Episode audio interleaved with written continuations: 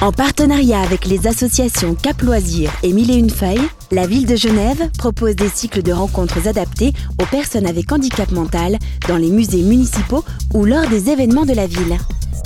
Les rencontres se déroulent selon une didactique spécifique. Elles sont réalisées par des équipes sensibilisées et expérimentées dans l'accompagnement de personnes en situation de troubles intellectuels. À l'issue de la visite, les participants sont conviés à un atelier créatif. Leurs réalisations sont montrées lors de l'exposition 1001 médiations qui clôt chaque cycle de rencontres annuelles.